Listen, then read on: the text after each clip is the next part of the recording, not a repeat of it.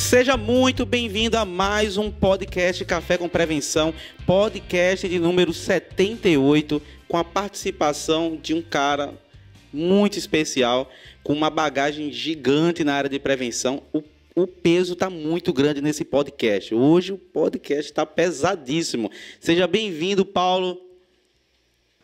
Muito obrigado, Balvino. Primeiro, obrigado a todos por estarem participando, estarem presentes, uh, todo o pessoal que uh, a gente já teve, trabalhamos juntos, então tem gente de, ou tivemos relacionamentos uh, em empresas, em conjunto, então é um prazer, Balbino, muito obrigado pelo convite, e, e vamos fazer desse podcast um podcast onde as pessoas aí possam perguntar, possam tirar suas dúvidas. A gente conta um pouco da história aqui desses mais de 25 anos de trabalho.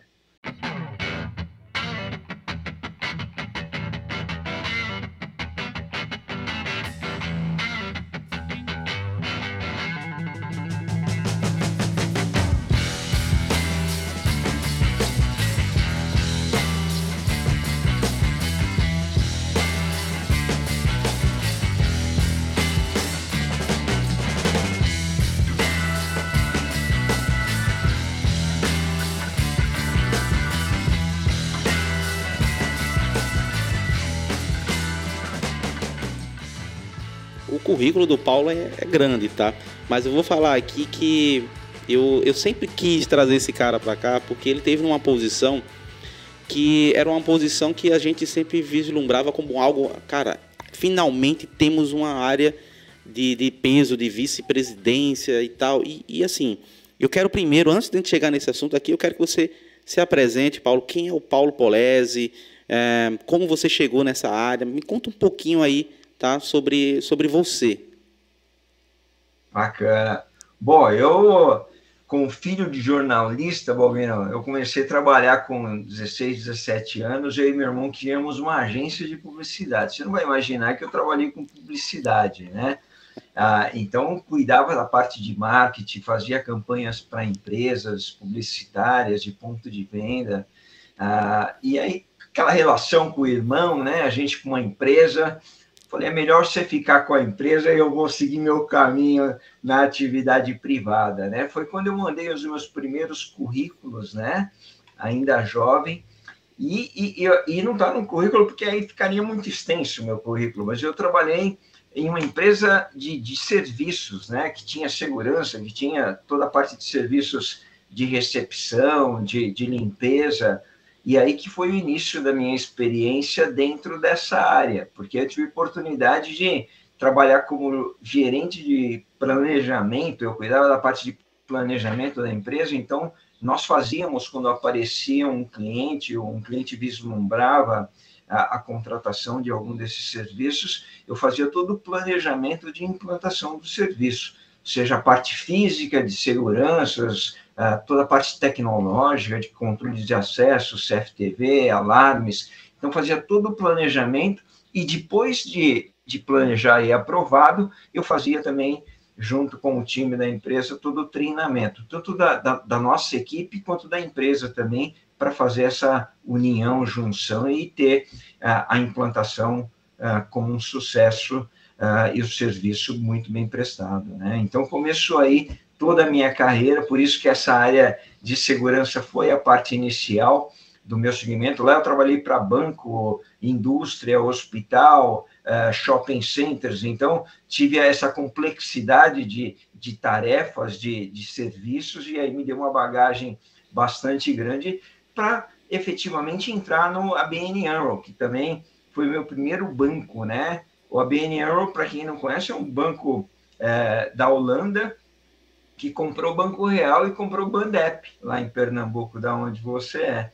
É, eu participei dessas duas do diligences, né, para aquisição. o banco adquiriu o Banco Real e adquiriu o Bandep, então nós fizemos toda a parte do diligence na parte de segurança e eu fiquei responsável em todo o Brasil pelo complexo de segurança das agências bancárias, dos postos de atendimentos bancários, Uh, então foi a, a, primeira empresa assim grande privada que eu trabalhei foi o ABN Earl, que mais tarde comprou esses dois grandes bancos e se tornou um grande banco no Brasil. E aí veio o HSBC, que depois de alguns anos no ABN me contratou. Eu me mudei para Curitiba, passei quase cinco anos lá, né? E aí a, a, já um outro desafio, porque o HSBC também tinha comprado o Bamerindos na época lá, né? Então, também com toda essa parte, eu fui, já, já fui como diretor de segurança lá para o HSBC, um banco britânico, né? É, com sede lá em Curitiba, era o único banco fora da, da, do centro São Paulo, né? Onde estão todos os outros bancos. E ali tive uma bagagem nesses cinco anos muito grande, né? Tenho muitos dos que estão aqui ou, ou vão entrar que trabalharam, nós trabalhamos juntos lá ah, naquele contexto de agência e, e aqueles desafios, né? Já, já entrando um pouquinho nos desafios, aquele desafio de toda a parte de segurança, de roubos, né? De, de, de, de furtos de ATMs, eh, toda a parte de sequestros, né? Eh, de gerentes. Então a gente lidou ali com situações e com crises muito complexas fraudes no cartão de crédito, eu lembro que não tinha o chip ainda no cartão de crédito, então eh, se clonava o cartão no posto de gasolina, num restaurante, né? E aí fazia essa transação uh, fraudulenta e a gente tinha uma área onde eu cuidava de segurança e também da prevenção de fraudes lá no HSBC, na parte de lavagem de dinheiro. Na época eu me lembro muito bem que eu estava no local de trabalho e eu vi o, os Boeings atingindo as torres gêmeas em Nova York. Então, a gente, a partir dali, começou também com uma área de lavagem de dinheiro, de prevenção de lavagem de dinheiro, porque se financiava o terrorismo, se começou a financiar e que se começou a monitorar também esses grupos terroristas no mundo inteiro. Então a gente tinha que assegurar que não tinha contas fraudulentas ou lavagem de dinheiro passando por meio de contas correntes, por meio de, eh, de contas de, de clientes que seriam da blacklist, né, da, da lista negra que circulava mundialmente no banco, né? Então, a gente tinha também essa área que assegurava que a gente não tinha, imagina o dano à imagem, à reputação que isso poderia causar se, se isso acontecesse. E aí, todo, toda a experiência de mais de, de, de, de 13 anos no varejo, né? Onde eu passei nove anos no Walmart, dois anos no Carrefour, mais um ano, quase dois anos no Sencosud, uh, e, e depois fui para a parte de nutrição, na Herbalife Nutrition, e finalmente uh, na última empresa no ramo de fast food, no McDonald's, onde também desenvolvi essas áreas, mas uh, é mais ou menos esse aí. Desculpa, eu sei que a gente vai aprofundar um pouquinho mais em cada um desses detalhes, então eu não vou falar tudo aqui ainda, mas sou formado falando um pouquinho da educação, sou formado em administração de empresas com ênfase em marketing, daí um, um pouquinho, é estudei um pouquinho lá de marketing no começo, é, não tinha noção ainda que ia para a parte de segurança, né? Mas depois fiz MBA em gestão de negócios, tenho uh, a, a, formação em alta direção de segurança pela Universidade Comídias lá de Madrid, fiz o curso uh, e esse MBA executivo. Depois tenho uh, outro curso é, voltado também à parte de, de, gestão de crises, gestão de riscos, né? Ah, por, por onde eu desenvolvi toda, toda a minha carreira e desenvolvi todo, todo o conhecimento. Mas a gente aprende muito, muito, como vocês sabem, na prática, né, Balbino? A gente, é, a experiência, os MBAs mesmo, vem no, no trabalho do dia a dia, no, no que a gente aprende e desenvolve no dia a dia. É, meu amigo, verdade, concordo. É, como foi essa virada? Porque assim, né? É, você saiu de, bancos, onde tinha, claro, fraudes e riscos como um dos principais focos, como você falou aí. E essa grande virada de, de riscos, né, como diretor lá no, H, no HSBC, né, meados dos anos 2000, e passa para o Walmart. Como é que foi essa, essa mudança de sair do banco para o varejo, varejo de, de, alimento. Como foi isso aí, né? Qual era, qual era o cenário quando você chegou? Quais eram os desafios que você tinha? essa, essa história, eu acho que nem, nem todo mundo conhece, mas é, é, é, é bastante interessante, Valmir. Primeiro, o que eu tive sempre a felicidade, né? Eu nunca pedi para sair de uma empresa e, e para ir para outra, né? Eu, eu tive a, a, gratidão e a felicidade, né? De, de, sempre é, ter, ter receber proposta das empresas através de Headhunter e aí eu via que era uma oportunidade pessoal, profissional de crescimento, eu aceitava mudar de uma empresa para outra. Assim foi para ir para o ABN, depois do ABN para o HSBC, depois para o Walmart, para o Carrefour e assim por diante. Sempre através de uma consultoria de um headhunter que me fez mudar de uma empresa para outra. Agora eu me lembro muito bem, é, como se fosse hoje, como, que foi esse processo no Walmart, né? Eu me lembro de sair para Curitiba eles me pagarem a, a passagem aérea, eu fui para, é, depois de diversas entrevistas por telefone, com pessoas do Brasil, com pessoas da Inglaterra, uh, eu tive uma entrevista pessoal, uh, desculpa, da Inglaterra, não, dos Estados Unidos, no caso do Walmart, né? Várias, várias ligações, conferências e, reuniões. Eu tive uma reunião pessoal em um hotel com o presidente do Walmart no Brasil na época, Vicente Trios, e, e, e, e quem era o diretor sênior da área de prevenção de perdas, gerenciamento de riscos lá nos Estados Unidos. Estava aqui no Brasil, eu tive essa reunião. Ah, e, e, eu fui bastante claro, não só nas, nessa entrevista, mas, mas durante as ligações, eu falava, olha, é, eu, eu, trabalho em banco já há alguns anos, há mais de sete anos, mas é, a minha experiência de varejo, eu vou no supermercado uma vez por mês, porque minha mulher fala para eu ir fazer compra, senão eu não iria no supermercado. Esse é o conhecimento que eu tenho de supermercado. Vocês querem me contratar? Eu quero deixar bem claro isso, né? que, eu, que eu realmente não conhecia, Balbina. Eu, eu ia, como eu estou falando, era verdade. Eu ia no supermercado uma vez por, por mês, porque tinha que fazer compra mesmo e e, e, e, às vezes na, na, semana, né, comprar um perecível ou alguma coisa, mas essa era a minha experiência de supermercado, né? Prevenção de perdas eu nunca tinha ouvido falar na minha vida, né? Ah, então você imagina ah, esse contexto. E eles me convenceram, falaram, não tem problema nenhum, a gente é, é, quer o seu perfil. Ah, o Walmart tinha recém chegado no Brasil, tinha 34 lojas, eu me lembro até hoje, entre Supercenters e, e Sans Club, naquela época. E, e, e quando eu entrei, estava justamente no processo, depois de alguns meses da minha entrada, da aquisição do Bom Preço no Nordeste, né, que, que, que aconteceu, e eu peguei aquela parte também do diligence da aquisição do Bom Preço, é, e que você sai de 34 lojas para mais de 300 lojas, né, né quando, quando da aquisição, e depois de algum, de algum ano, uh, poucos meses mais, a aquisição do Sonai no Sul, no, que é o nacional, o Big, o Mercadorama, lá no, na parte da região sul, em Santa Catarina, Paraná e Rio Grande do Sul.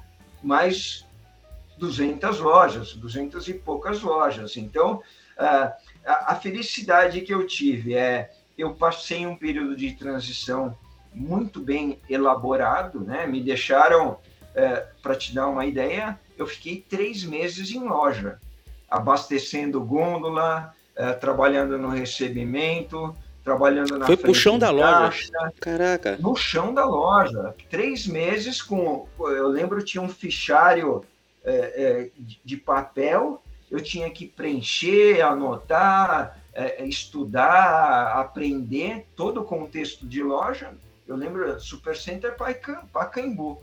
Passei três meses lá, aprendendo. Eu, o pessoal me perguntando, ah, quem que é? Eu falei, ah, eu não sei porque que, que, eu vou ser ainda. Eu fui contratado, mas eu não sei, não podia, né?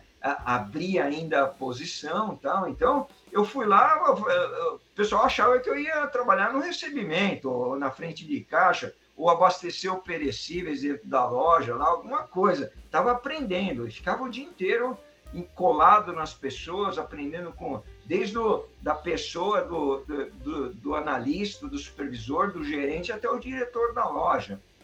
Tive essa gratidão e essa experiência fenomenal. Depois desse período, o, o, o, diretor, eu fui o primeiro diretor brasileiro de, de loss prevention no Brasil, do Walmart, porque até então tinha sido só americanos, né? Tinha um grande número de expatriados americanos aqui no Brasil, em todas as áreas, em toda, em toda a gestão do Walmart. E ali também eh, eu saía sábado, domingo, nesse período de transição com ele, para ir em loja, né? Para aprender, ele me falar como que funcionava, o que que fazia. Ah, a, a, o escritório do Bomir, era atrás do, da, da, loja ali de Osasco, né? Num predinho lá. A minha sala era, é, eu acho que tinha dois, 4 metros quadrados a sala, dois por dois. Minha mesa ficava colada assim com outra mesa, onde sentava ali outra pessoa de segurança alimentar uh, outra pessoa de auditoria, e, e, ali a gente trabalhava, né? É, com 34 lojas, você imagina, né? E, e ali começamos um negócio, né? Que se transformou, uh, que a gente foi, uh, depois eu, eu, eu, fui efetivado, né? Como diretor uh, de loss prevention e, e, e, de gestão de riscos, depois foram me dando áreas, né? Ah, pega aqui mais segurança alimentar, pega aqui inventário, né? Pega aqui toda a parte de segurança do trabalho, medicina ocupacional e meio ambiente. Pega aqui toda a parte de, de segurança.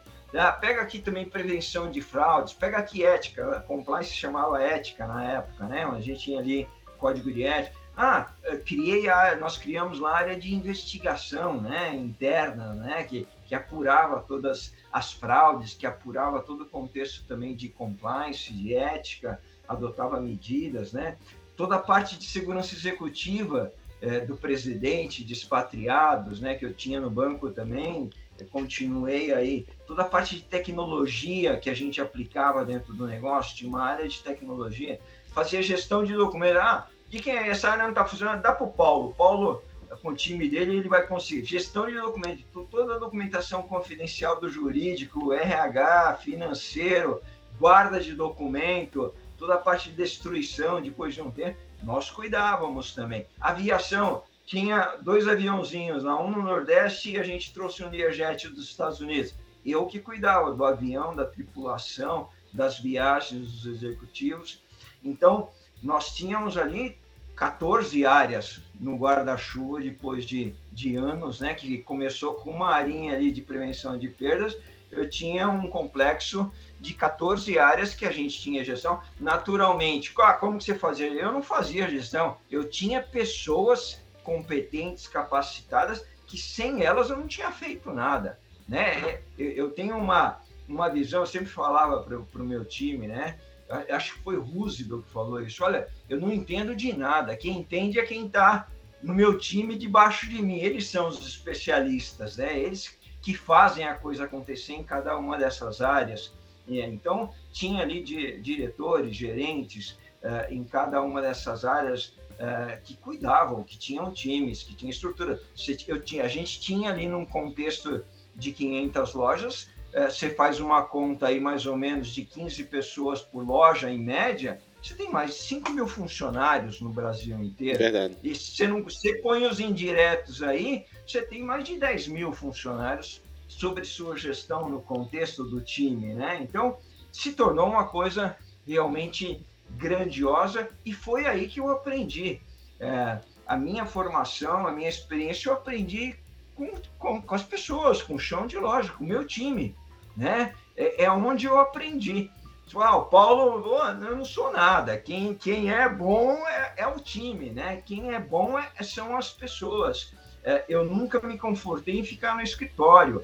Meu contexto era, eu estava três dias a semana em viagem, em alguma loja do Brasil inteiro, em alguma regional no Brasil inteiro, vendo esse contexto de todas as áreas no chão né, na fábrica, dentro da loja, na agência bancária. É ali que aprende, né? Eu sempre falo que a gente aprende com as pessoas, perguntando ali, ah, por que, que você está abastecendo? Como que você está recebendo a mercadoria? Como você aprende de prevenção de perda? Perguntando para as pessoas, né, o que, que elas faziam, aí pensava em como a gente podia prevenir, como que poderia perder menos, né? Como que poderia evitar furto, como poderia evitar roubo, como poderia evitar incêndio em loja. A gente chegou a perder loja em incêndio, né? A gente teve vítimas na parte de segurança do trabalho, né, de terceiros, ali na, na doca do, da loja. Então, a complexidade disso é onde você vai lá, acontece alguma coisa. Eu lembro pegando fogo aqui na agência no Sans de Bom Retiro, me ligaram de madrugada, peguei o carro, fui lá de madrugada. Por quê? Porque a gente tem que entender o que aconteceu, prevenir o que, o que vai acontecer para não se repetir e voltar ao negócio o mais rápido possível. Essa é a gestão de crise do negócio.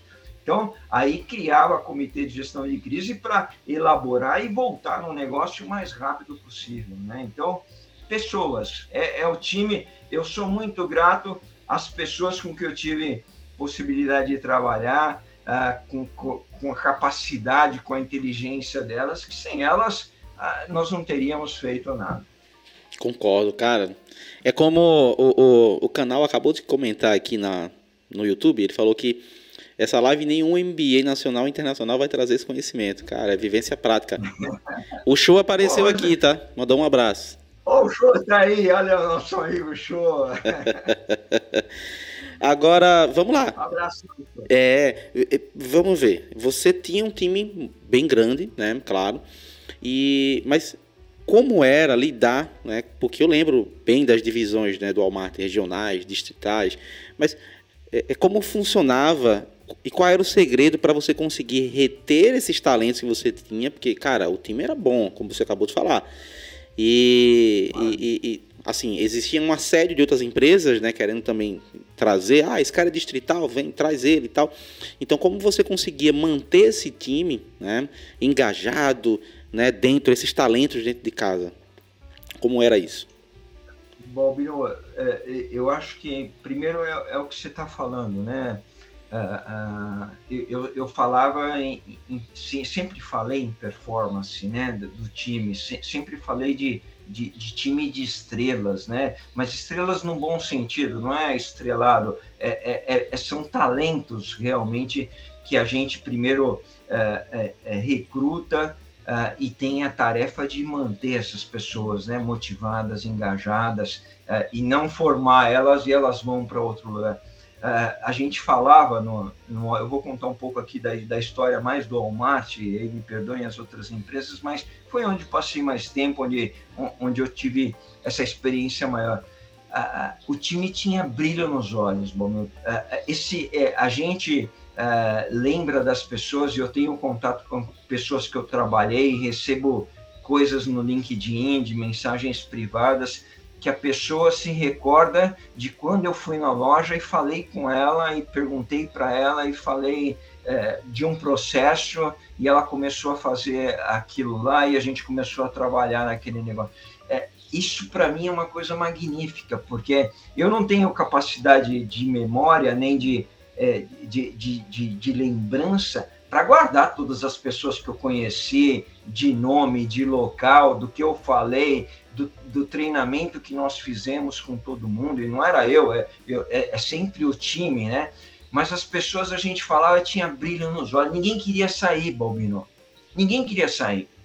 Porque falava, é aqui que, que é o meu negócio. É aqui que eu vou crescer. As pessoas que hoje estão em outras empresas que fizeram parte do nosso time, que, que, que eu tive a, a, a felicidade de trabalhar junto, essas pessoas estão em empresas hoje e são os melhores profissionais Sim. hoje do mundo. Por quê? O cara. É, é, é, a gente tinha ali, eu sempre falo, o, o meu MBA do varejo foi no Walmart, ali que a gente aprende. A gente tinha uma gama de conhecimento e por essa sinergia de uma empresa multinacional, né, americana, processos, né, controles, toda a parte de audito, auditoria, toda a confiança da gestão também, né, porque é, você precisa ser um bom profissional. O, o, o time tem que ser um, um time de alta performance para um presidente chegar, ah, essa área não está dando certo, dá para o time do Paulo que o Paulo vai resolver esse negócio.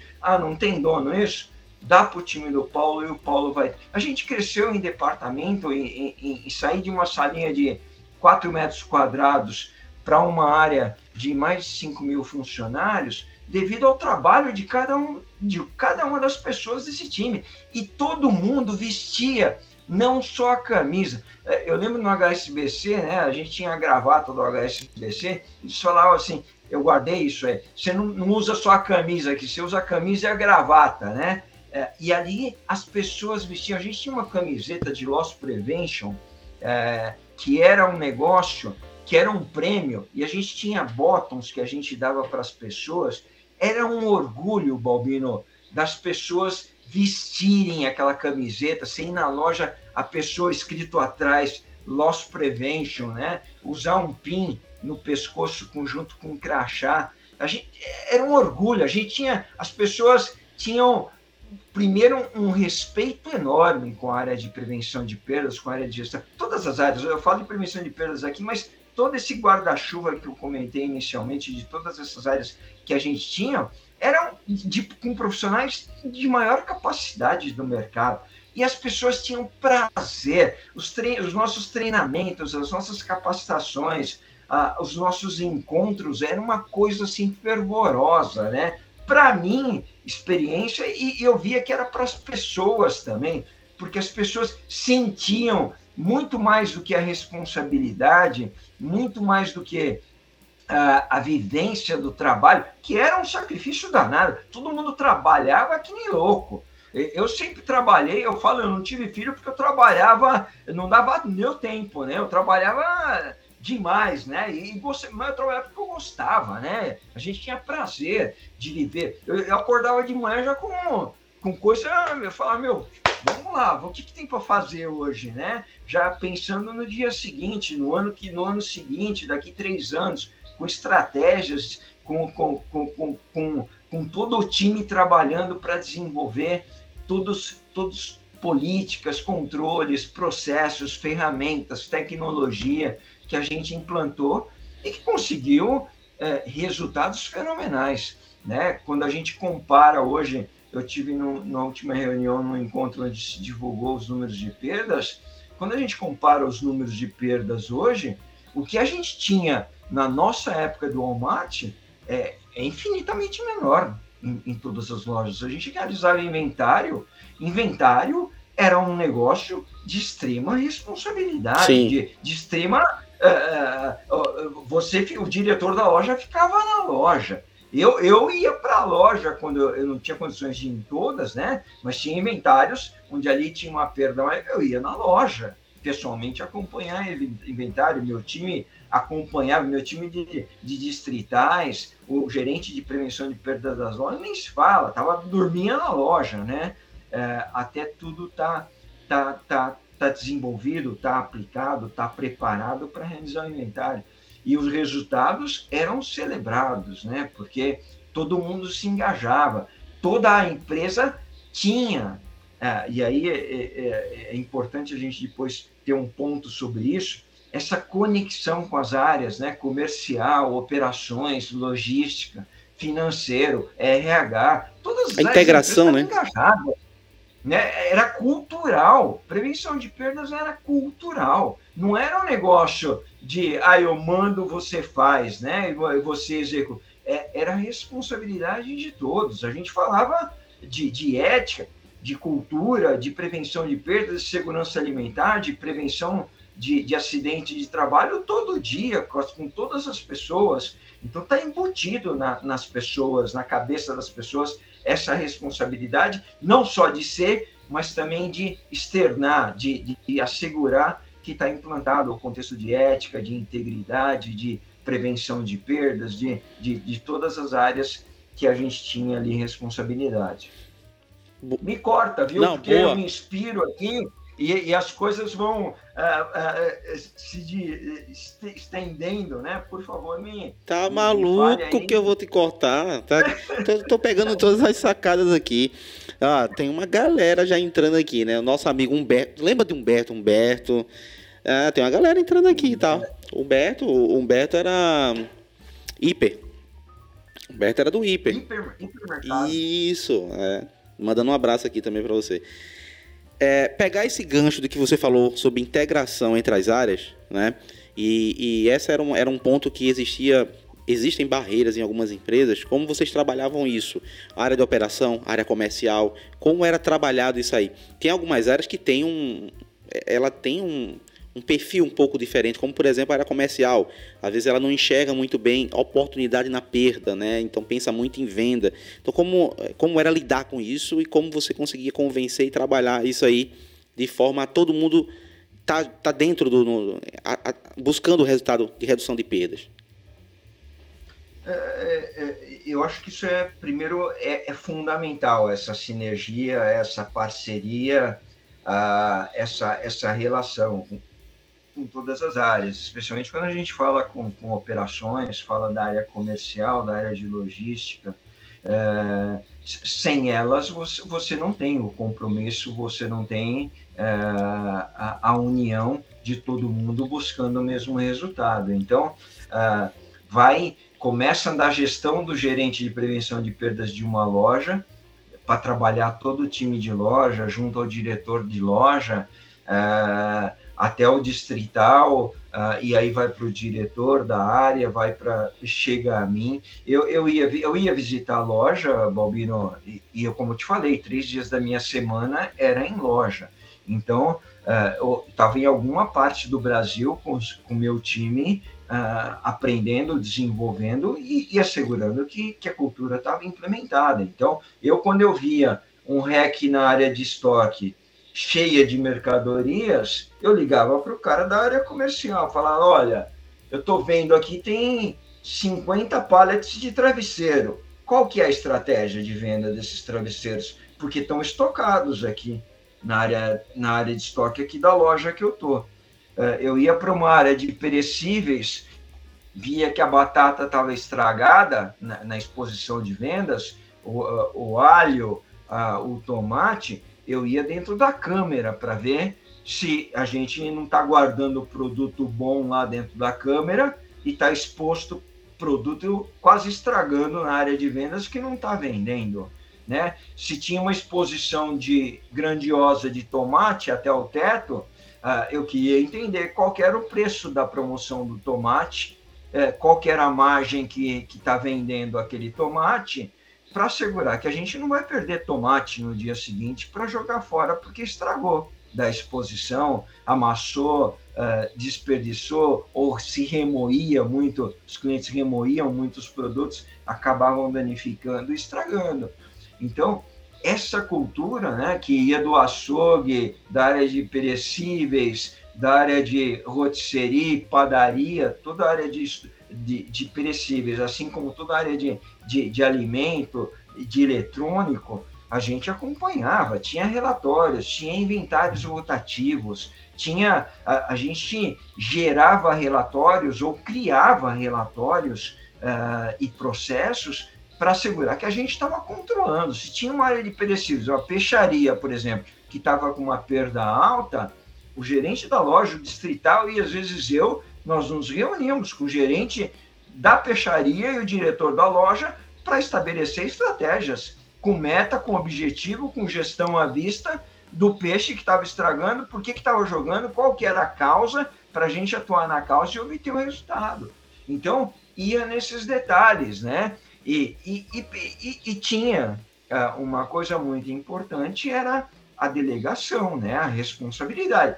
Tinha uma enorme delegação mas o diretor da loja respeitava o gerente de loss prevention de uma loja, porque nossa área tinha independência, tinha autonomia. A gente entrava em qualquer porta dentro da empresa, qualquer área, qualquer departamento, e a gente assegurava que ali estava primeiramente a ética, a integridade, mas ali estavam processos, controles, tinha metas claras de vendas que nós ajudávamos a aumentar as vendas. A gente não quer ser um departamento de prevenção de vendas, a gente quer ser a área de prevenção de perdas para gerar mais lucro, mais lucratividade. A nosso discurso e a nossa prática sempre foi essa. A gente está aqui para ajudar a lucratividade, está aqui para te ajudar. Não é para prejudicar uma venda, prejudicar uma exposição. A gente quer fazer venda, mas com responsabilidade, né? com controle, com, com processo, e aí é, a gente tinha a chave de todas as portas numa loja, né? Da doca até a porta da frente de estoque. Tinha gente fiscalizando, controlando, com processos, com planilhas, com treinamento, com capacitação, com gestão à vista, em toda a loja. Todo mundo não podia alegar, eu desconheço o que, tá, que é perda, o que está acontecendo, qual a área. A gente sabia exatamente qual era o produto em cada departamento, qual era a, o 80-20, né? Eu sempre falava do, do 80-20, a, a, a, todo mundo vai se lembrar da regra de Pareto, né?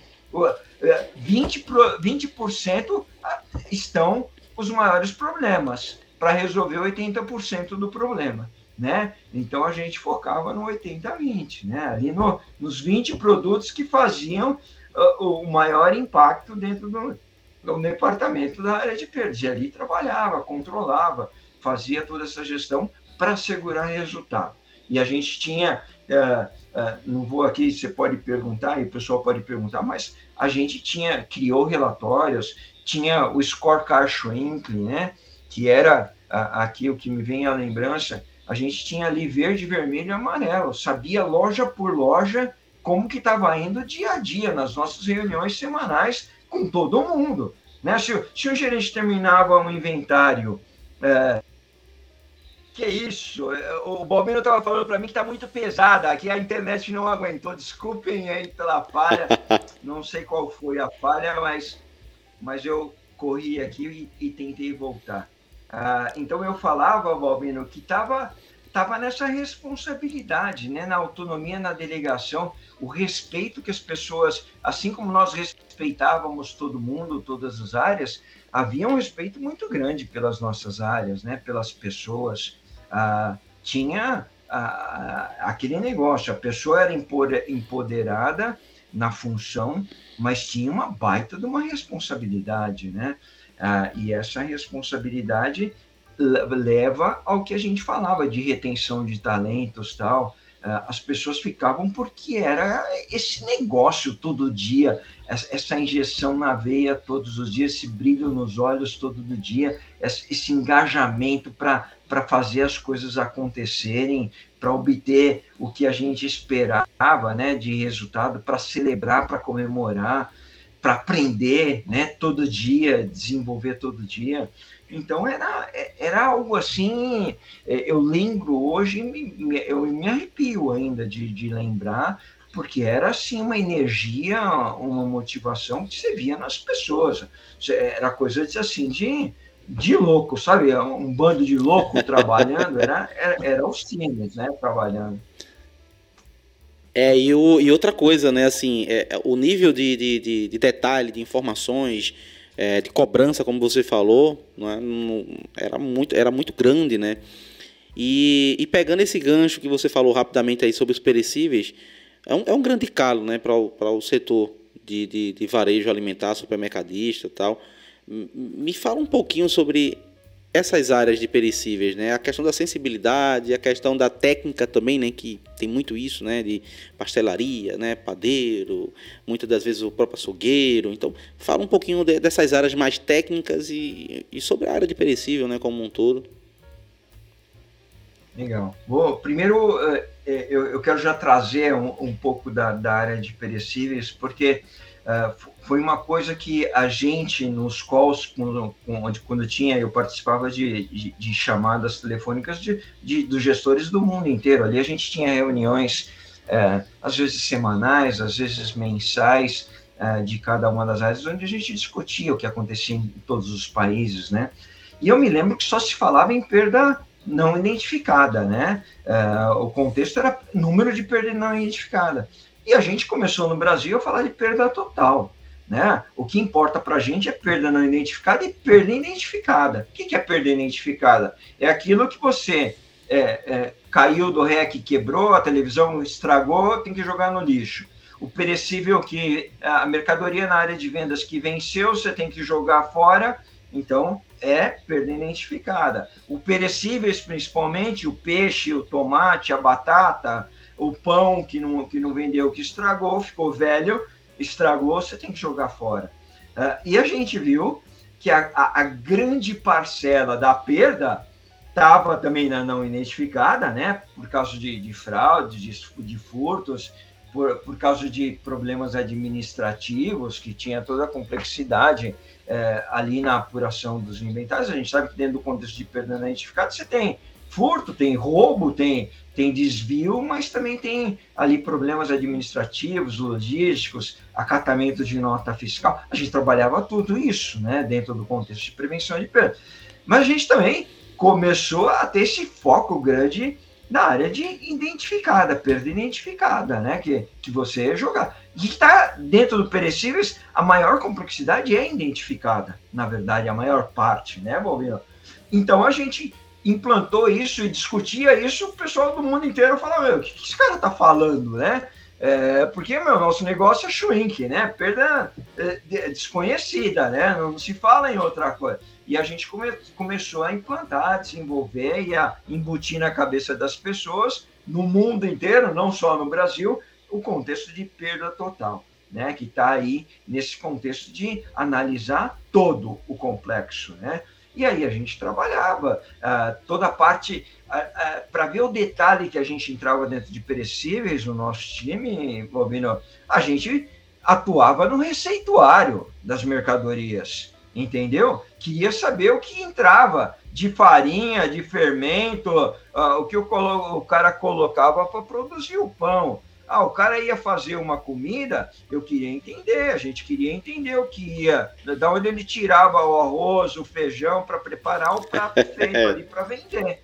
Né? Ah, ah, ele vai levar a mercadoria para o refeitório? Ah, nós temos que controlar a mercadoria que sai da área de vendas ou, ou, ou sai do estoque para ir para o refeitório, né? A transferência interna. Ah, ah, vai fazer uma exposição mais agressiva? Bacana, tamo juntos. Como que vai ser? Como que a gente vai expor? Para que não danifique a mercadoria, para que o cliente, a hora que vier comprar, não precise ficar remoendo a caixa, né? Para quando a gente descobria visitando a loja que o melhor tomate, o melhor alface estava dentro da câmera lá, uh, esperando, e, e, e, o cara estava expondo na área de venda que ele tinha chegado na, na loja no dia anterior, já quase estragando. E a gente fala, meu, você tem que vender o produto bom, não o produto que está danificado. Isso aqui você faz promoção no mesmo dia para vender. Não é para passar para o dia seguinte e você fica guardando a mercadoria dentro da, da câmera fria para expor amanhã só. Amanhã vai chegar mais mercadoria, né? O perecível é muito dinâmico, né? O contexto é muito dinâmico. Você tem que atuar no detalhe. E o nosso time atuava, como eu falei, na receita do bolo, né? Para saber o que estava acontecendo em cada área, de peixaria, de açougue, é, de perecíveis, na, na, padaria, em todo esse contexto. Trabalhava junto com o padeiro, e trabalhava junto com o gerente do departamento, com o diretor da loja, elaborava relatórios, criava metas, treinamento, capacitação, para melhorar todo esse contexto. Trabalhava com a área comercial, né? Promoções, bacana, estamos juntos, vamos fazer. Só que como que nós vamos fazer? Como que vai expor? Né? Como que vai assegurar? Como que a gente assegura que tem essa rotatividade e abastecimento contínuo? Você não precisa fazer uma ilha enorme de tomate e estragar tudo. Você vai abastecendo de acordo com a venda, de uma forma constante, né? movimentada, né? Para ter sempre o frescor, para ter aquele brilho dentro do perecíveis, que é o que vende na área de perecíveis. Então, a gente tinha esse contexto de trabalhar o detalhe, de saber a receita, né? Você fala, porra, mas o, o gerente de evento da loja entendia da receita? Entendia. O distrital também. E eu, quando podia, também entendia, né? Porque eu também queria aprender como que fazia isso, porque a gente aprende numa loja para disseminar para todas as outras lojas, né? Eu viajava para as regionais, não era para ver, né? eu queria aprender lá para a, a implantar no Brasil inteiro, né? os gerentes distritais tinham essa responsabilidade, o diretor da área tinha essa responsabilidade.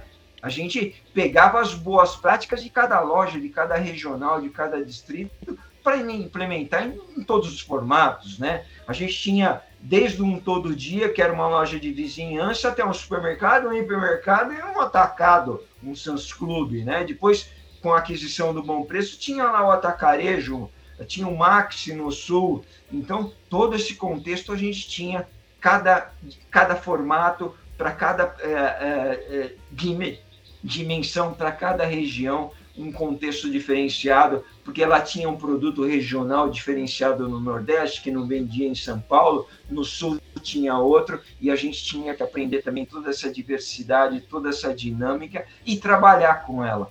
Né? Para quê? Para vender, para gerar lucro. A gente sempre falava, a, a, a prevenção de perdas, ela gera lucro no bottom line, na linha final, é lucro na veia. Tudo que eu reduzi, um real que eu reduzi de perda, vai direto para o lucro da empresa, vai direto para o lucro da loja, da regional. Então, o nosso trabalho de convencimento, o nosso trabalho de buscar sinergia, era com essa motivação. A gente está aqui para gerar lucro, para gerar lucratividade, para gerar resultado para a empresa. E por isso que a gente trabalha juntos. Muito bom.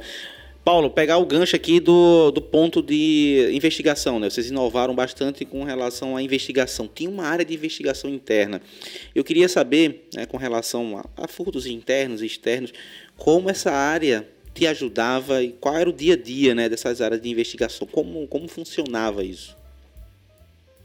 Legal, bacana. Primeiro, é, é, importante, eu acho que a gente ressaltar que a gente tinha uma área de, de ética, de compliance, né? E ali a gente tinha toda a parte de treinamentos de compliance, de ética, de código de ética, toda a parte de sinalização, de comunicação, e-mail, cartazes em lojas, cartazes nos escritórios. Para quê? Para culturar também o, o, contexto de ética, de integridade né, nas pessoas. É, eu sempre falava uma coisa é, é, na contratação das pessoas, Balbiro, a gente contrata tem que assegurar duas coisas nas pessoas que a gente está contratando: que a pessoa seja ética e íntrica, e, e seja ética e, e íntegra.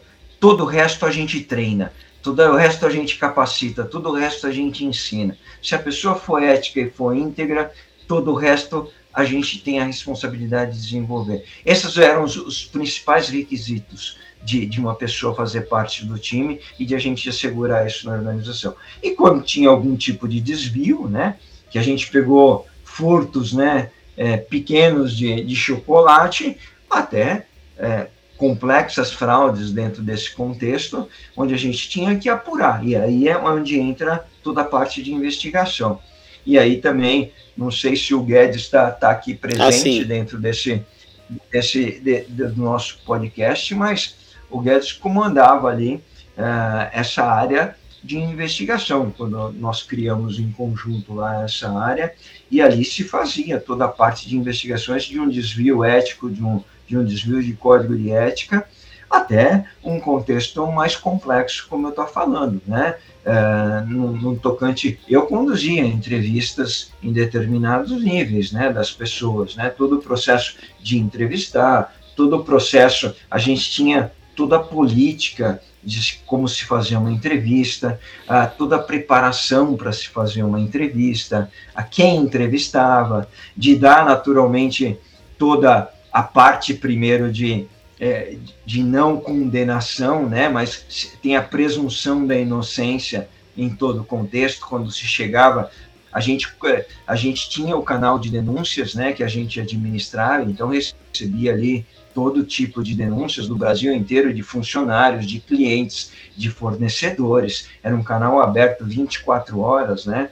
E ali a gente computava, catalogava todas as denúncias e fazia com o time toda a parte de investigações. Tinha apoio externo, quando necessário, também de empresas é, especializadas em investigação. Né? Você não vai fazer uma campanha, por exemplo, uma campanha uh, quando, quando fosse necessário, eu não ia pegar um funcionário para fazer uma campanha. Então, tinha empresas terceiras que faziam esse tipo de, de trabalho no contexto do processo de investigação.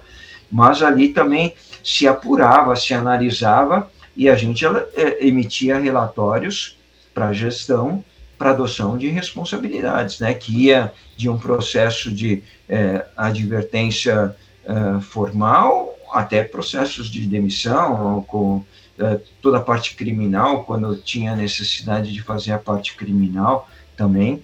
Agora, um processo muito bem estruturado, com presunção, sempre ouvindo as duas partes, né? Eu vejo, eu vi na minha carreira situações, né, que é, em empresas onde se chegava uma denúncia, só se ouvia o, o denunciante, né? Não dava-se a oportunidade de ouvir também a, as pessoas supostamente envolvidas nesse contexto. Você precisa balancear, você precisa catalogar, você precisa ouvir todas as partes, né?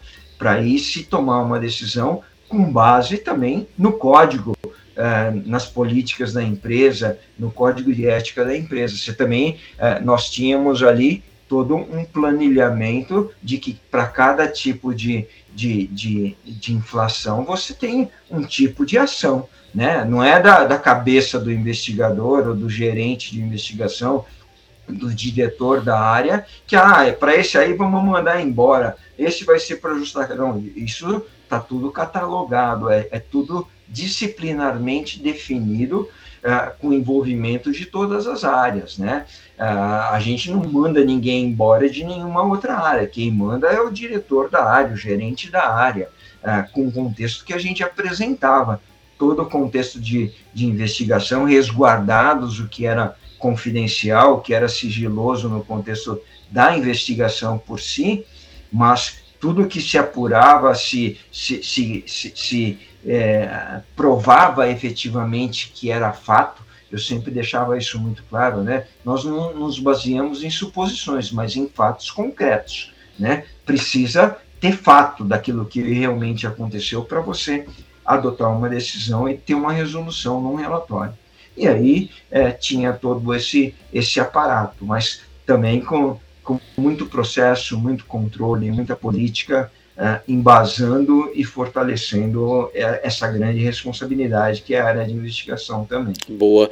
E o Machado até colocou uma pergunta aqui que é pertinente justamente do assunto que você está explanando, que ele pediu para você falar um pouco sobre como, como inserir a terceirizada no contexto da política de prevenção de perda de uma companhia. Como você insere aí uma, uma empresa terceirizada nisso? De prevenção de perdas, isso, isso, era uma coisa interessante. Machado, obrigado pela pergunta e prazer enorme, tá? Um grande abraço para você, prazer ter você aqui. É, é, eu tinha, nós tínhamos ali grandes ofertas de empresas que queriam entrar no contexto é. de terceirizadas de prevenção. Nosso time era todo todo próprio, né? De prevenção de perdas, o, o nosso time era todo próprio, né? Nós não abríamos mão de ter o, o nosso próprio time, pessoas, funcionários, uh, cuidando dessa área. O que sim era terceirizado era a parte de segurança externa, né? Uh, os vigilantes que atuavam na parte externa da loja. Na parte da porta de dentro, uh, de, a porta da loja para dentro, era unicamente funcionários da loja que, que atuavam, né? Porque, e aí eu, eu, eu tento explicar, as pessoas do meu time podem até explicar melhor do que eu, mas a gente tem. É, é, é, é difícil você ter um compromisso de um terceirizado com esse aculturamento, com essa responsabilidade, com esse engajamento, com essa motivação, com o processo até em si, é, né?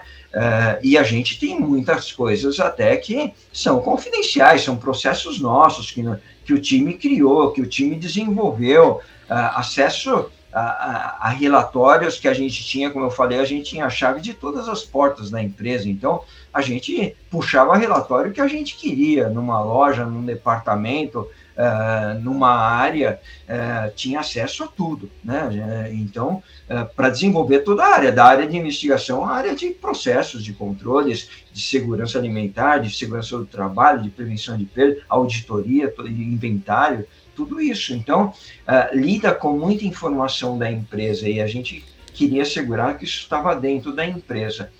Mas, uh, na parte de investigação, é isso que eu falei também, quando precisava de um serviço externo, né?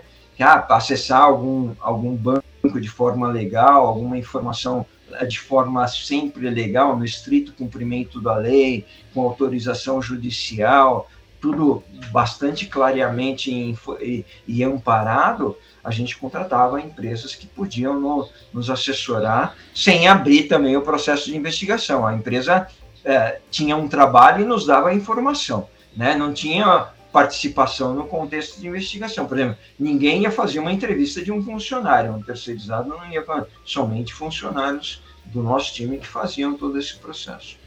Concordo. Não sei se respondi. Sim. É, e pegando aí essa questão, você falou um pouco sobre a questão da ética, do compliance. É, como é que as empresas hoje, principalmente todo mundo vislumbra a questão de IPO, enfim, é, é, como tem que entrar da forma correta né, o compliance e não tipo a gente vê muita coisa que é retalhos, né? Alguns retalhos que o pessoal faz. Qual é a forma melhor de você começar e implantar essa questão de, de compliance, de governança? Fala um pouco sobre isso aí, sobre a... Boa pergunta, Bomino. É justamente o que você falou. Eu acho que é, a, a, nossa área né, de prevenção de perdas, gestão de riscos, de proteção de ativos, de, de, toda essa complexidade das 14 áreas que eu falei que, que a gente tinha dentro do guarda-chuva, uh, e que quando eu fui para o Carrefour a gente levou a mesma, a mesma responsabilidade nas mesmas áreas, né, procurando, não tinha todas que eu tinha na Norte, mas a maioria delas tinha.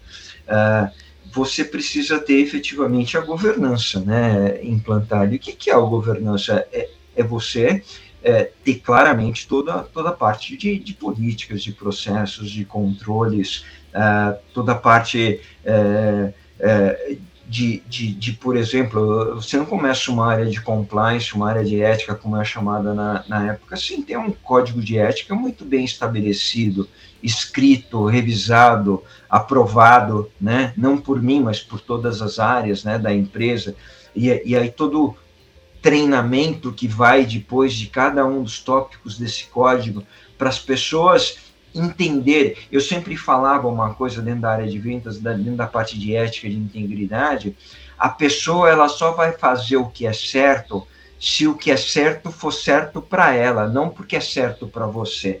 Não adianta eu querer treinar e capacitar uma pessoa e falar, olha, uh, uh, você precisa fazer isso porque isso que é o certo tem que ser certo para ela. A pessoa só vai baixar a perda se for importante para a pessoa baixar a perda. Se isso refletir no bolso dela, se refletir na avaliação dela, se isso gerar promoção para ela, porque ela baixou a perda do departamento, da área dela. Ela só vai fazer a coisa certa e na frente das pessoas, mas principalmente quando está sozinha, se ela sabe o que é ético, o que é integridade e por que, que tem que ser ético, tem que ser íntegro.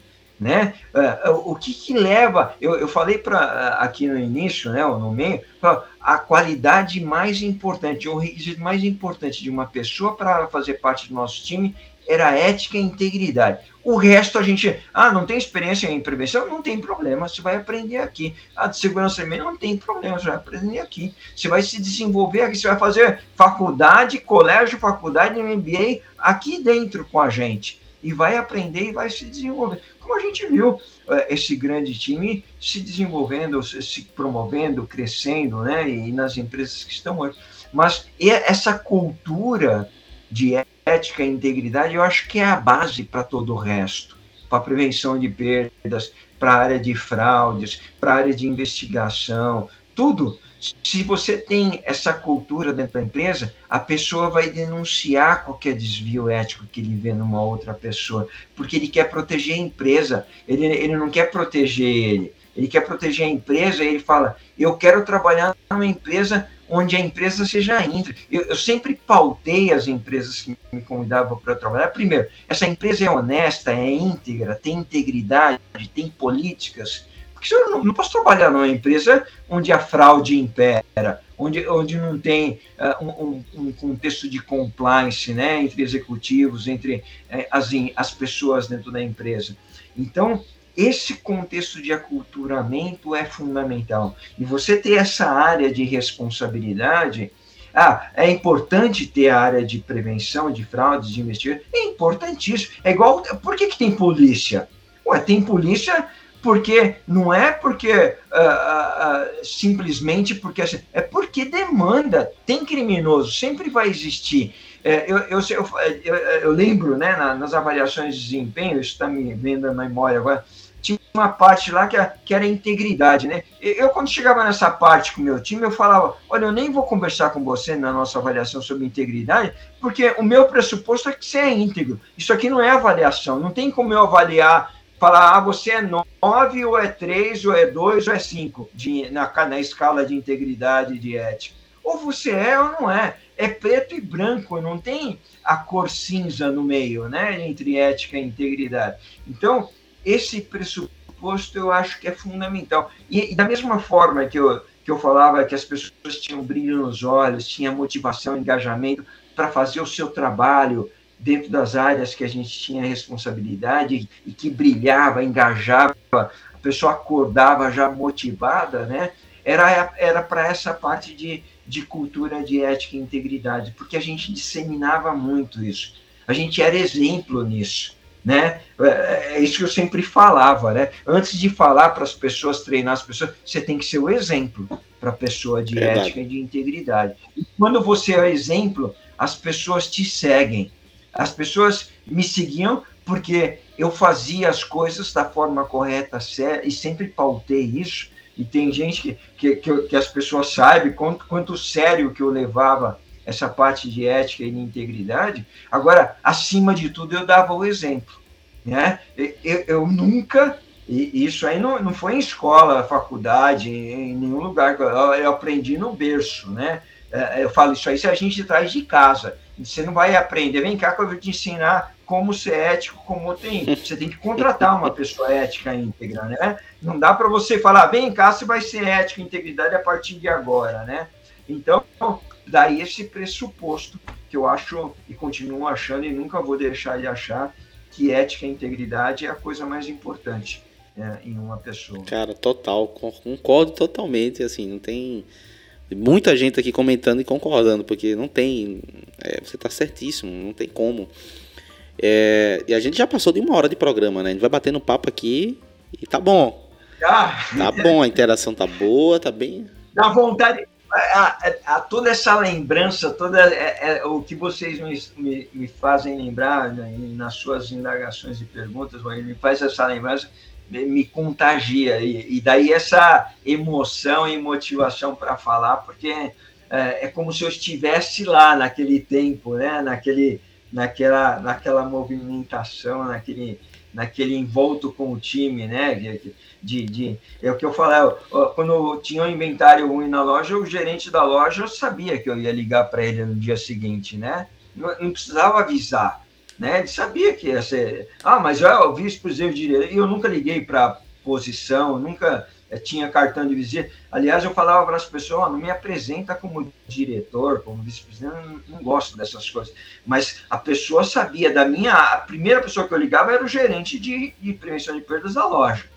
E depois ligava para o diretor da loja, depois para o vice-presidente de operações. E aí a gente ia tratar, né? aquele assunto, aquela a ocorrência, aquele, aquele problema em qualquer uma das áreas que a gente fosse, não, não só de perdas, mas de todas essas áreas, segurança alimentar, de riscos de acidente, de, de meio ambiente, qualquer que seja o contexto. Cara, o que tem de pessoas, né, que passaram por essa formação do Walmart, que passaram, que trabalharam com o Paulo, que estão em grandes corporações hoje, na posição de diretor. Eu trabalhei com ele, de gestor. Eu trabalhei com ele. É, cara, então eu posso dizer que formou a prevenção de perdas no Brasil, essa galera aí, né? Então, toda essa turma aí Não. é um pessoal de, de, de, que realmente mudou bastante. O que, o que era, e justamente eu quero fazer essa pergunta, né? O cenário que tinha né, naquela época da prevenção para o cenário que a gente está tendo hoje, né, nos dias atuais, de prevenção de perdas. Para você, quais foram os principais avanços né? Ou o que é que precisa avançar mais também? As duas coisas. É. Bom, primeiro eu, eu vejo, eu, eu, não sei se é esse o contexto, né? mas, mas é, a, a, minha experiência dentro de, dessas áreas, eu não falo aqui só de prevenção, naturalmente a, a, ênfase aqui é prevenção de perdas, né? mas a gente tinha todas essas outras áreas e responsabilidades que eram é, igualmente importantes dentro do contexto mas o, o, o que a gente conseguiu implantar naquele tempo e naquele, naquele momento, nas empresas onde a gente passou, eu acho que primeiro é esse reconhecimento, porque não era o Paulo Polese, não era a Dilson Said, não era, não tinha nome o negócio, era a área, era, era o time que era respeitado, mas era respeitado é, é, e tinha autonomia, como eu falei, tinha uma grande responsabilidade, e aí que depois venha o reconhecimento das pessoas, de, das áreas e da gestão da empresa, e, e, e vem também uh, essa, esse respeito que as pessoas tinham por todo, por cada um, do, do nosso analista, a, a, minha pessoa, né, de todas as nossas áreas. Uh, eu vejo que isso era, era grandioso, assim.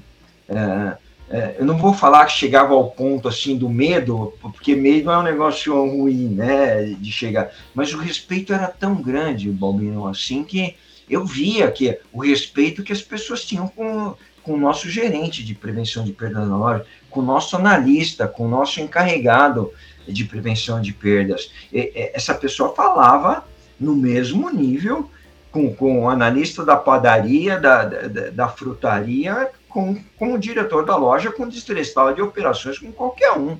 O distrital, nossa, meu Deus do céu, era um empoderamento que as pessoas tinham com muita, como eu estou falando, está ali atrás muita responsabilidade. Ah, não era a pessoa, é, era o que ela fazia, era o que ela uh, gerava, era, era, o que ela ensinava, era o que ela implantava era, era, o que ela trabalhava, se sacrificava de trabalhar, se matar de trabalhar. É, chegou a falar nesse ponto, assim.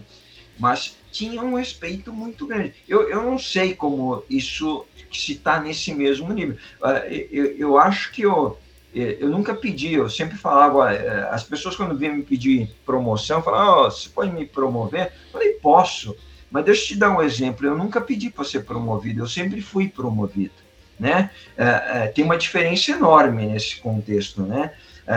Então, as pessoas eram promovidas porque elas faziam, elas executavam, elas davam resultados, elas cresciam no contexto profissional, pessoal, né? Eu tinha uma felicidade enorme de ver uma pessoa ser promovida, a pessoa se, se estruturar melhor pessoalmente, né? Junto à sua família, ter, ter possibilidades maiores, ganhar exposição, né? A gente não tinha problema nenhum de no nosso time ir para outra área, desde que seja para ser promovido, para crescer pessoal e profissionalmente, né? A gente ficava orgulhoso, né? E falava que era um nosso prevention dentro da área comercial, dentro da área de operações, a gente queria cada vez mais, né? Quanto mais a gente contratar a nossa, melhor, porque o nosso time se amplia dentro da, é, se dissemina dentro da, do contexto Verdade. da empresa, né? Mas é, eu vejo isso. Eu vejo os resultados hoje, eu posso falar de, de coração, os nossos resultados eram muito melhores é, naquele tempo, sabe? Eu vejo, participei de um fórum agora que vi os resultados, os resultados de perdas espantam, assim, me, me surpreendem. É, quando a gente deveria ter, é, aí eu não vejo assim de, de fora, né, olhando de fora, uh, me parece um grande progresso. Né? Eu, eu, posso falar aqui com, com, com bastante precisão que a gente tinha lugares que a gente tinha metade do que das perdas que estão falando hoje. É, é, de perda total, a gente estava falando de quase um terço do, do, valor de perda total do que se tem hoje, no mesmo segmento, né? Uh, eu falo, uh, na mesma área. Então, Uh, era como eu falei para você, é, para mim foi uma escola, foi um MBA, foi uma formação de vida que eu tive de, dentro desses nove anos de empresa, saindo de 34 lojas para 500, saindo de uma arinha de 2 metros quadrados, 4 metros quadrados para uma área de, com todas essas áreas, né, 14 é, áreas de responsabilidade, onde era um único time. Todo mundo era prevenção de perdas, todo mundo era segurança alimentar, porque carregar, quer que fosse que fosse uma loja, ele estava vendo, tinha olhos para tudo do que tinha na nossa área. Ele estava prevenindo acidente, tava, era, tinha responsabilidade de segurança, de prevenção de perdas, de segurança alimentar. Se precisasse fazer uma investigação, ele fazia, dependendo do contexto. É, era um departamento. Nosso departamento é, é gerenciamento de risco, né, gestão de gestão de, de perdas. Então, a, abranjar, abraçava todo o contexto e cada profissional era tudo. Uh, isso, esse empoderamento, e a pessoa era capacitada, fala, podia, falava com propriedade de cada uma das áreas, uh, de cada um desses contextos, com qualquer um de operações da área comercial.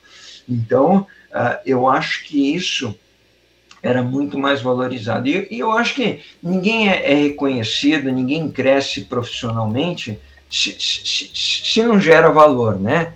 É, eu sempre falo, olha, a empresa não vai te dar nada, meu amigo é, você vai, a empresa vai te reconhecer se você dá resultado, se for você for importante, né? É, a gente só vai se desenvolver, crescer na empresa se a gente for importante.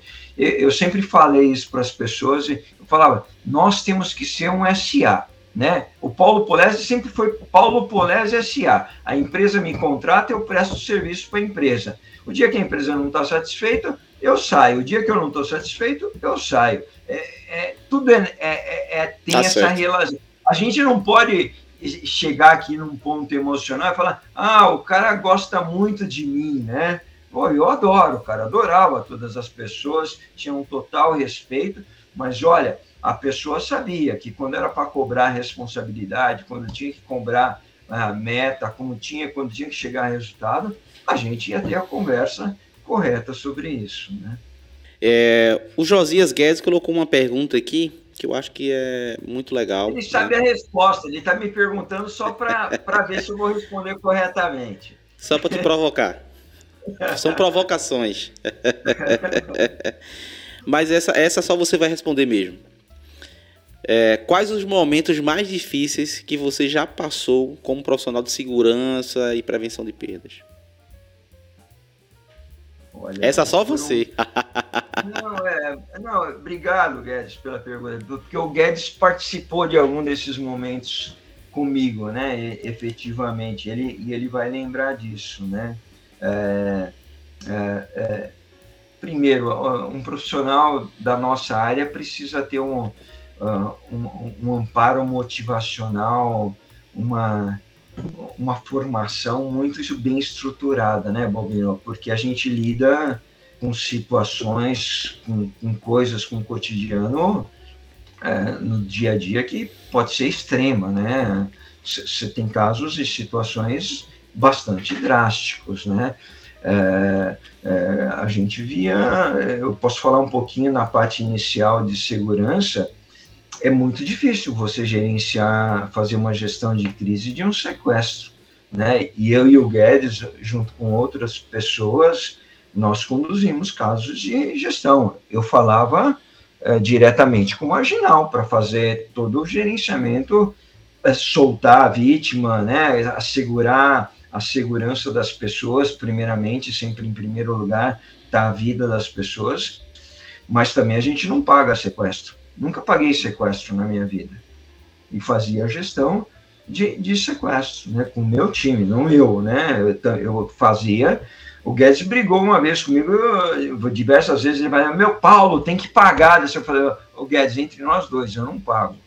E não é pelo banco, é, é pelo contexto. Se a pessoa sequestra, você paga um sequestro, ela vai voltar e vai sequestrar a mesma pessoa. Porque ela já fez o trabalho de de, de análise, de cotidiano, de tudo, né? É, você pagou uma vez, é igual pedir emprestado. Se você empresta, a pessoa não te paga, ela vai te emprestar de novo e não paga de novo. Então, é, é, esse contexto é muito claro e a gente tem que ter um equilíbrio emocional. É, você tem acidentes graves nas lojas que a gente teve no varejo, muito graves, né? E eu eu, quando ia visitar a loja, eu, eu falava, eu, eu lembro muito bem disso. Eu chegava para o açougueiro, o cara estava cortando a carne sem a luva de aço. Eu falava: para um pouquinho o seu trabalho. Me, me responde uma pergunta para mim. Se você chegar na tua casa hoje, falar para sua mulher, seu filho, que você perdeu um dedo da mão, porque você não usou o equipamento de segurança que a empresa te disponibiliza para cortar a carne, como que você vê essa situação? Você chegando em casa falando para a mulher, olha, eu perdi meu dedo hoje porque eu estava cortando carne e, e, eu cortei o dedo. Agora, a luva estava ali do lado. você imagina quando eu falava isso para a pessoa, Balbino, o pensamento que, que, que, le, que leva a ele, é aquilo que eu falava para todo mundo. Tem que ser importante para a pessoa, não tem que ser importante para você. Isso o cara nunca mais esquecia na vida dele. E ele ia usar a luva de aço para cortar a carne, porque ele não queria falar para a mulher e para o filho dela que ele, que ele tinha perdido o dedo. Não é porque a empresa cobrava a ele o uso do equipamento de segurança. E era a mesma coisa para o extintor, era a mesma coisa para treinamento de evacuação da, de, que a gente fazia. Porque bom, o cara quer levantar do escritório, quer sair da loja para fazer evacuação, não quer, ele quer ficar trabalhando. Ele acha que é um saco se levantar e ir para o ponto de encontro para simular uma evacuação de incêndio. Mas o dia que pega fogo, eu, e eu falava isso nos treinamentos, né? Falava, o dia que pegar fogo numa loja, você não vai conseguir enxergar um metro na sua frente por causa da fumaça. Você vai inalar fumaça. Você vai ter que deitar no chão e sair rastejando para a primeira porta de emergência, que não pode estar com cadeado, porque não se não vai morrer todo mundo que está dentro da loja. O cara guardava isso. Então, ele já se via nessa situação. Por isso que ele fazia a coisa correta. Porque ele não queria morrer, não era porque eu estava falando que era importante ter extintor cheio, não, não fechar com cadeado porta de emergência, cuidar com os equipamentos elétricos, com as, as emendas, com as extensões. É esses detalhes que a gente entrava e esse aculturamento que a gente dava para as pessoas. Porque a gente ensinava para as pessoas porque era importante fazer aquilo para ela, não era para nós, nunca foi para nós. E ela fazia porque era importante para ela sempre é, realmente você toca onde é importante, né? E faz, e faz valer esse fator, não só emocional, mas realmente de você é, entender que aquilo é importante. Muito bom essa, essa toda essa, essa analogia que você fez aí, muito boa. É, meu amigo, vamos lá. É, Para a gente fechar com chave de ouro, tem uma pergunta aqui, né? Que a gente já está com quase uma hora e meia de programa e tá, tá bacana. Tá bom, se deixar a gente vai até uma da manhã. É, por mim nós vamos, mas o pessoal tem aí é. também toda a tarefa. é, presente ou futuro? Enfim, né? Quais as principais tecnologias né, e soluções que você tem visto atualmente, né, que você participou, no caso, assim, a gente sabe que você participou diretamente de muita coisa né, que veio ah, lá do início, lá de fora do Brasil, né, em termos de tecnologia, é, implantações, você viveu muita coisa com relação a isso. E eu queria que você falasse um pouquinho sobre equipamentos, sobre, sobre o futuro da tecnologia e o presente também, né, o que, que a gente tem aí que, que você acha que é fundamental também né, no dia a dia do, do das áreas em si, de segurança e, e prevenção de perdas. Legal. É, primeiro, é, eu quero voltar um pouco para o passado, Balbino, porque as pessoas podem ah, mas a tecnologia hoje está muito avançada. Lá já era avançada, né? 20 anos até. Eu lembro que na, no banco, é, no, no, no, HSBC ainda, a gente tinha uma central de monitoramento em Curitiba que a gente monitorava todas as agências do, do Brasil inteiro. A, a, a gente abria tesourarias em cada uma das agências a gente abria os cofres. Fala pro pessoal, qual, qual foi o ano disso aí? Fala pro pessoal. eu não vou falar o ano porque o pessoal vai falar que eu sou muito velho já, né?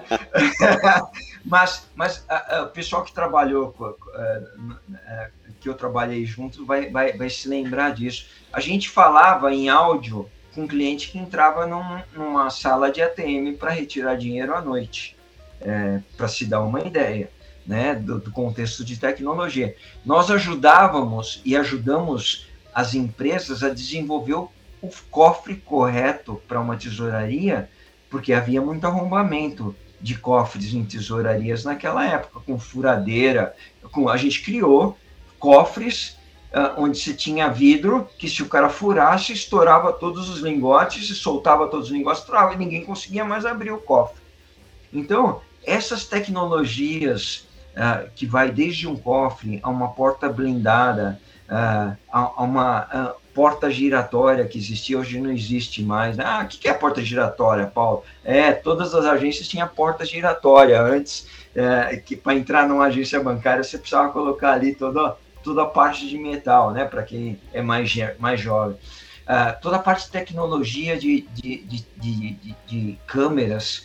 Uh, a gente tinha câmeras no, no varejo, uh, point zoom, câmeras de trilho, uh, câmeras em cima de cada um dos caixas. a nossa central de segurança dentro de cada uma das lojas tinha um complexo processo de monitoramento que gerava ali alertas por anomalias, né? E não o cara ficar olhando 500 câmeras. Gerava alertas e câmeras ah, davam o pop-up quando tinha eh, uma violação, tinha de um, de um ambiente, tinha um furto. As nossas antenas de entrada de loja, aquelas antenas antifurto, já faziam contagem de clientes. As nossas câmeras de corredores dentro da loja já criavam, monitoravam zonas de concentração de clientes em frente a um produto, para eu falar para a área comercial que ali tinha o cliente parava e ficava mais tempo olhando em determinado local, dentro de uma área, dentro de, um, de uma gôndola, dentro de um corredor.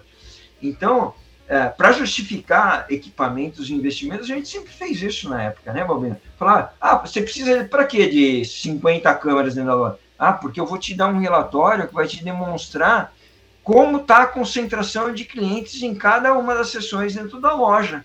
O cara da área comercial, o cara da área de operações adorava isso. Eu vou te dar a contagem de clientes que entra dentro da loja e a conversão de vendas. Quantos clientes entraram na loja e converteram em vendas, né? É, com fluxo de venda. Pô, o cara adorava. Então ele comprava a câmera não para nós, para ele, na verdade, o investimento, né? Uh, eu, eu, e aí é, tem essas analogias que aí eu lembro, né? Eu lembro que um presidente de uma empresa chegou para mim uma vez, Paulo, precisamos cortar toda a reduzir segurança, né? Toda a parte de efetivo de segurança. Não vou nem falar se era em banco, se era em varejo, para não aqui não identificar a empresa.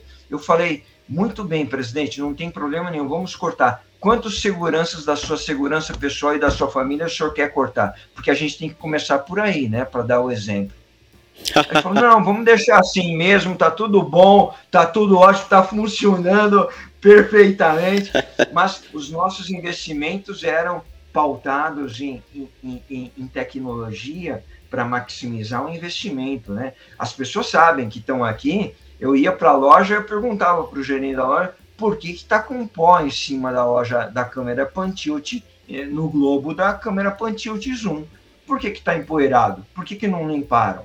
Porque, pô, se faz um investimento enorme, a gente tem que cuidar com flanelinha, né? Da câmera, do sistema de alarme, de cada uma das etiquetas que vai proteger cada um dos produtos, todo o contexto que a gente faz, né? A gente tinha milhões que a gente investia todos os anos, né, sobre a nossa gestão de capex. Então, tinha que justificar isso, tinha que gerar resultado.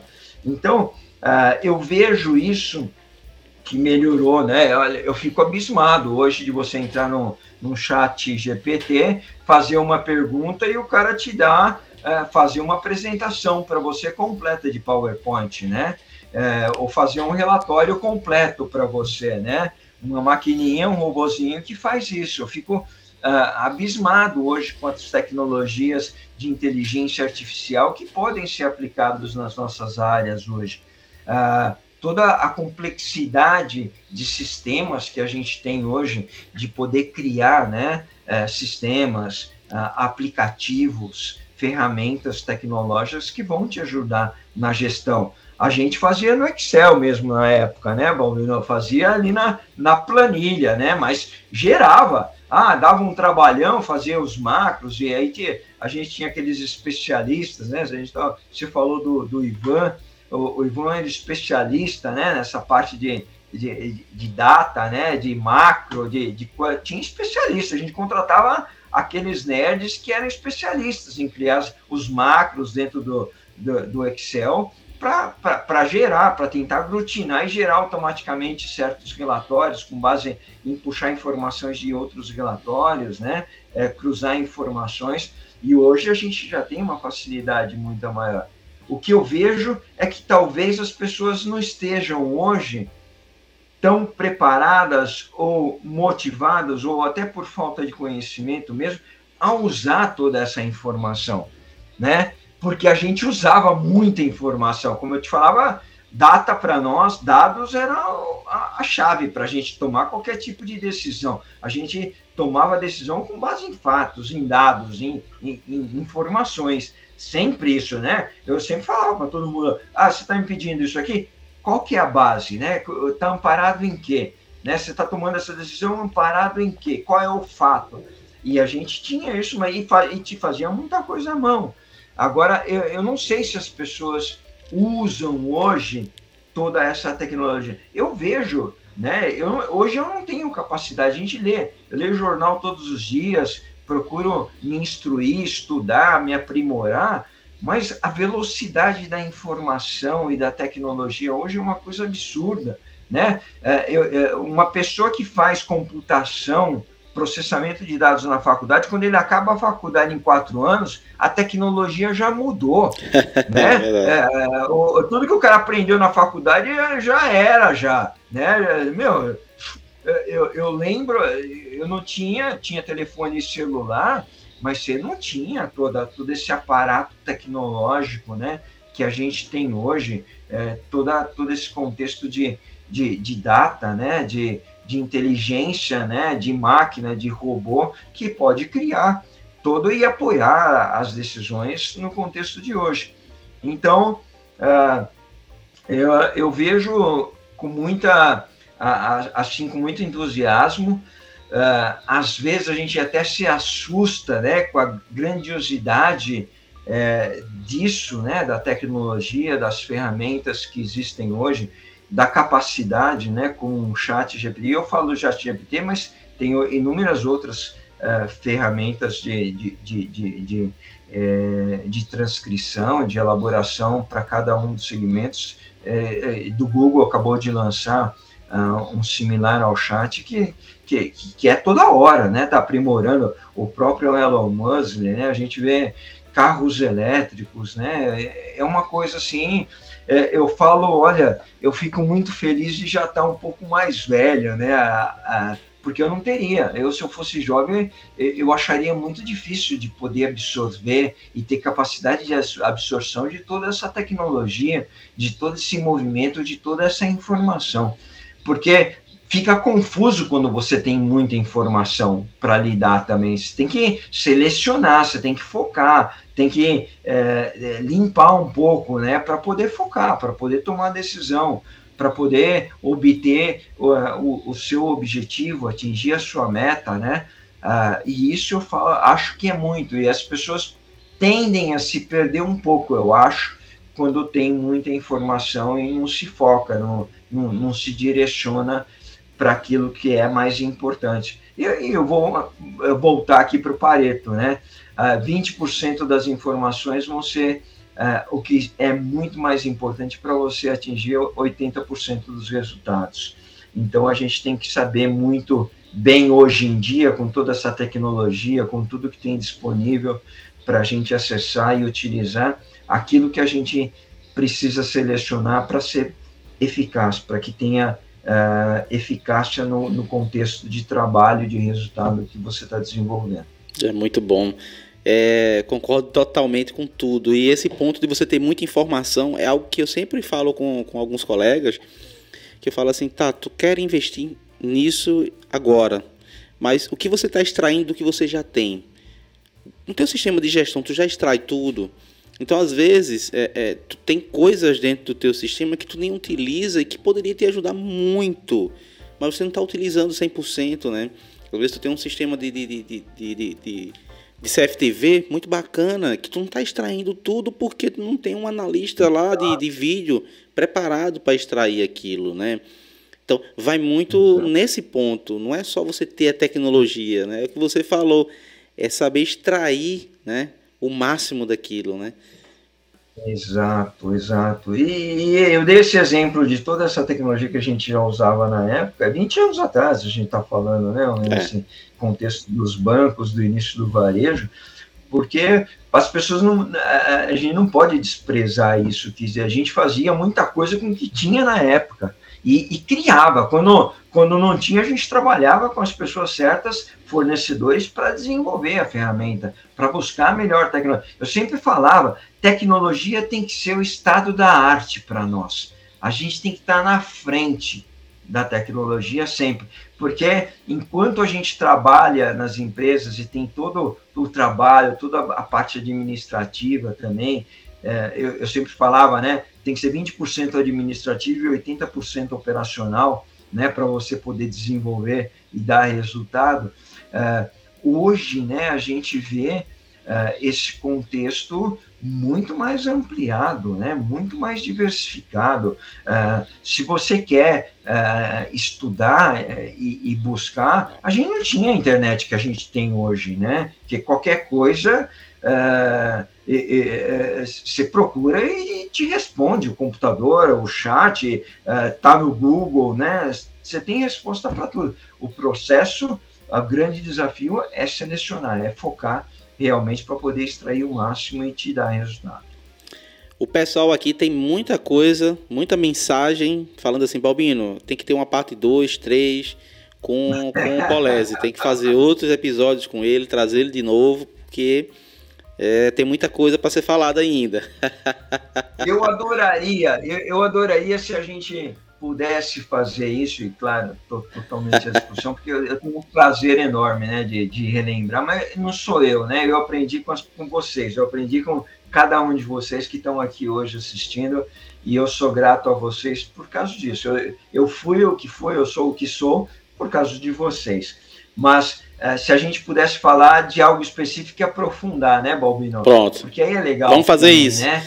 Pegar um assunto e, e aprofunda naquele assunto em uma hora. E aí faz uma coisa discutindo, trocando ideias, o pessoal participando mais, porque é muito legal também a participação, o pessoal trazendo coisa para mim, para minha lembrança também que, porra, a gente esquece também, né? ah, então, ah, mas é, é, muito bacana, tenho um prazer enorme, muito obrigado, viu? Eu fico muito feliz desse convite e, e de poder estar aqui hoje podendo falar um pouquinho de mim e das, das minhas experiências com, meu, com, os meus times. Não, é, fico, fico mais feliz ainda e honrado de ter você aqui, porque assim, a ideia do podcast é trazer os profissionais, contar a história de cada um deles, falar a importância né, que cada um teve e tem na área de prevenção. É, toda essa galera, tem muita gente aí que a gente vai estar tá trazendo ainda. O Paulo já se comprometeu a gente fazer mais um episódio. Se Logo, logo aí a gente vai ter outro episódio com o Paulo para a gente se aprofundar em outro assunto, em outro tema e realmente aprofundar nisso. Mas o, o intuito desse, desse podcast né, de hoje é realmente assim falar um, contar um pouco né, quem, quem foi o Paulo, a importância dele para a prevenção de perdas, a, a, grande contribuição que você fez. É, é claro que você é, foi gigante falando do seu time e que é fundamental, a gente não é nada sem o nosso time mas todo time tem que ter um treinador e o treinador tem que saber o local certo de colocar cada jogador, né? Então você foi esse cara estratégico e soube colocar cada um, ó, Guedes é aqui, fulano é aqui. Então é, é, o time é assim, o time é composto né, de, de do ataque, da defesa, é, do, do centroavante e o treinador que faz todo, toda essa jogada aí. E agradeço aqui em nome de, de todo profissional de prevenção por tudo que você fez e que vai fazer ainda né? Que continua fazendo. e, e assim. Estamos com gás ainda, é, né, pra caramba. E logo, logo você volta, porque estão me intimando aqui, tá tendo uma chuva de mensagem aqui, né? Estão intimando você para logo, logo voltar para a gente bater um papo aqui mais aprofundado em, em outro tema. Prazer enorme. Pessoal, muito obrigado pela presença, pelo espaço de vocês. Obrigado, Balbino, pelo, pelo convite. Eu, eu que fico honrado, eu fico lisonjeado. Eu quero falar que não é Paulo Polese, tudo que eu falo é, é, por causa do meu time, que eu fiz com o meu time, que eu aprendi com eles, que eu me desenvolvi com eles, né? Eu só organizava, né? É, é o que você falou, né? Você era só, só era o técnico ali que colocava as coisas, as pessoas nos lugares corretos para ter o melhor de si, a melhor performance, a melhor jogada. Então, muito obrigado. Obrigado pelo ter dedicado o tempo de vocês a assistirem, a participarem daqui. É, é, depois, se tiver alguma pergunta que não foi respondida, tenho toda. Pode me chamar. Tem muita. pode me chamar, pode me, me, me, chamar nos canais. Hoje a gente tem mídias sociais, né? Então me chamem. Meu telefone não mudou, pode me chamar no telefone, fiquem à vontade também, é, porque realmente eu estou à disposição. É, eu, eu falava para as pessoas isso e eu vou me lembrando aqui das coisas que eu falava e que eu disseminava e que a gente fala. Eu falo, a gente aprende muito mais ensinando e falando para as pessoas do que é, é, com a gente mesmo, né? Então, é, eu aprendi porque eu perguntava muito, falava muito com as pessoas de todos os níveis, de todos os lugares, por isso que eu aprendi. É, eu perguntava muito, muito mais do que eu falava, né? E isso que me levou a, a, a ter essa a honra de poder ser o técnico desses times nessas empresas, ter trazido os resultados que a gente levou para as empresas é, como time, né? não, não como uma única pessoa, individualmente qualquer que seja, não é? Não tinha um nome, né? Tinha um time por trás. A gente tinha orgulho de ter o PIN, de ter a camiseta. Uh, e eu tinha, né? Uh, lembrando, as pessoas me perguntam, Paulo, o que, que é esse PP? Na sua camisa, né? Tinha gente que me chamava de PP, né? Eu falava, era, é prevenção de perdas, né? Não é Paulo Polese, não, é prevenção de perdas. Não era Paulo Polese, não, era, era, já tinha prevenção de perdas e eu escrevia aqui na camisa prevenção de perdas, né? Mas é uma brincadeira, mas é, é, é, é a gente tinha prazer, eu, eu acho que isso que motiva profissionalmente, né? É você sentir eu sempre falo, a gente tem que ter fã, tem que ter alegria, tem que ter motivação, tem que se divertir naquilo que. O trabalho é duro, é, é cansativo, é de grande responsabilidade, mas a gente tem que se divertir fazendo o que a gente faz. Quando a gente faz as coisas que a gente gosta, por amor, tudo tem resultado, né? É verdade, Paulo. Muito obrigado. Muito obrigado.